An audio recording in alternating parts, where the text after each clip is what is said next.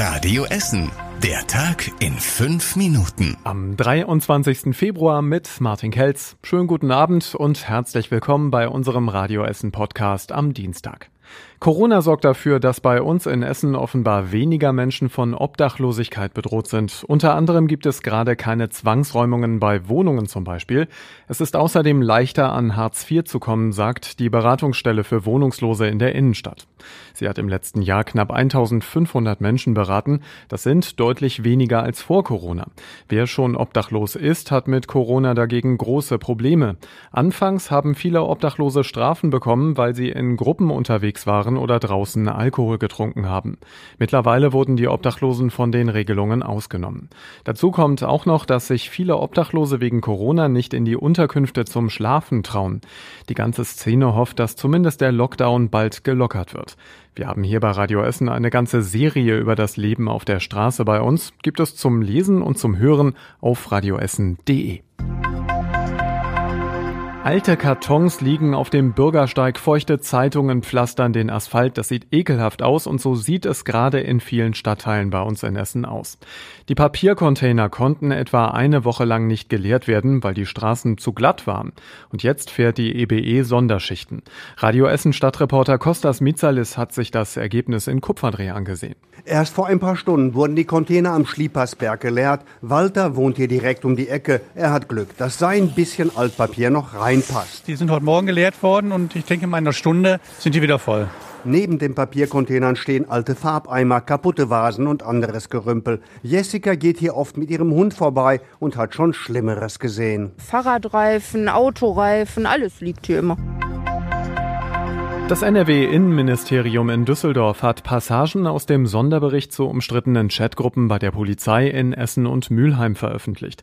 Darin heißt es, das Handeln sei deutlich über das Posten rechtsextremistischer, fremdenfeindlicher, rassistischer und antisemitischer Inhalte hinausgegangen. Polizeipräsident Richter hat dem Innenministerium in einem Brief mitgeteilt, aus seiner Sicht gebe es kein Netzwerk innerhalb der Polizei. Die deutsche Presseagentur hatte aus dem Brief zitiert. Bei uns in Essen gibt es gerade Verwirrung um die vorzeitige Impfung von Friseuren. Viele fragen gerade bei der Stadt nach, wann sie sich impfen lassen können. Denn in einer aktuellen Verordnung des Landes steht, dass Friseure vorgezogen werden.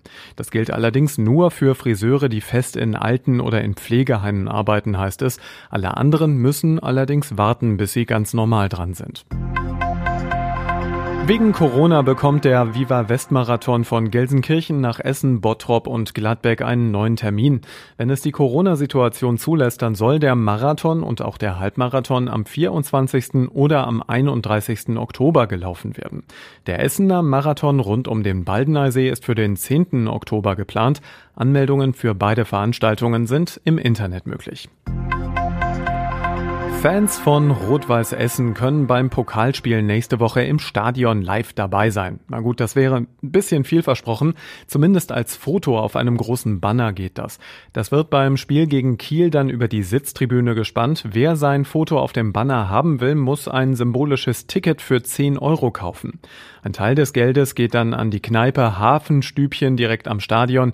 Die steht wegen Corona vor dem Aus. Das Pokalviertelfinale gegen Kiel ist nächste Woche Mittwoch und Radio Essen überträgt natürlich live. Und das war überregional wichtig. Die Coronavirus-Varianten, vor allem die aus Großbritannien, breiten sich immer stärker aus. Es gibt immer weniger positive Testergebnisse, aber der Anteil der Mutationen ist in den vergangenen Wochen gestiegen, heißt es vom Verband Akkreditierte Labore in der Medizin.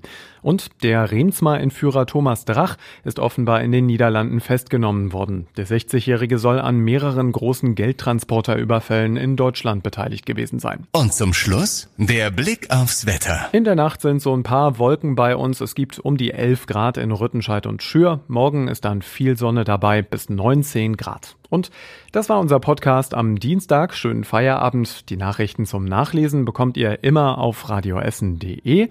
Und zum Hören gibt es frische Meldungen aus Essen morgen früh wieder ab 6 Uhr bei uns. Bis später. Das war der Tag in 5 Minuten. Diesen und alle weiteren Radio Essen Podcasts findet ihr auf radioessen.de und überall da, wo es Podcasts gibt.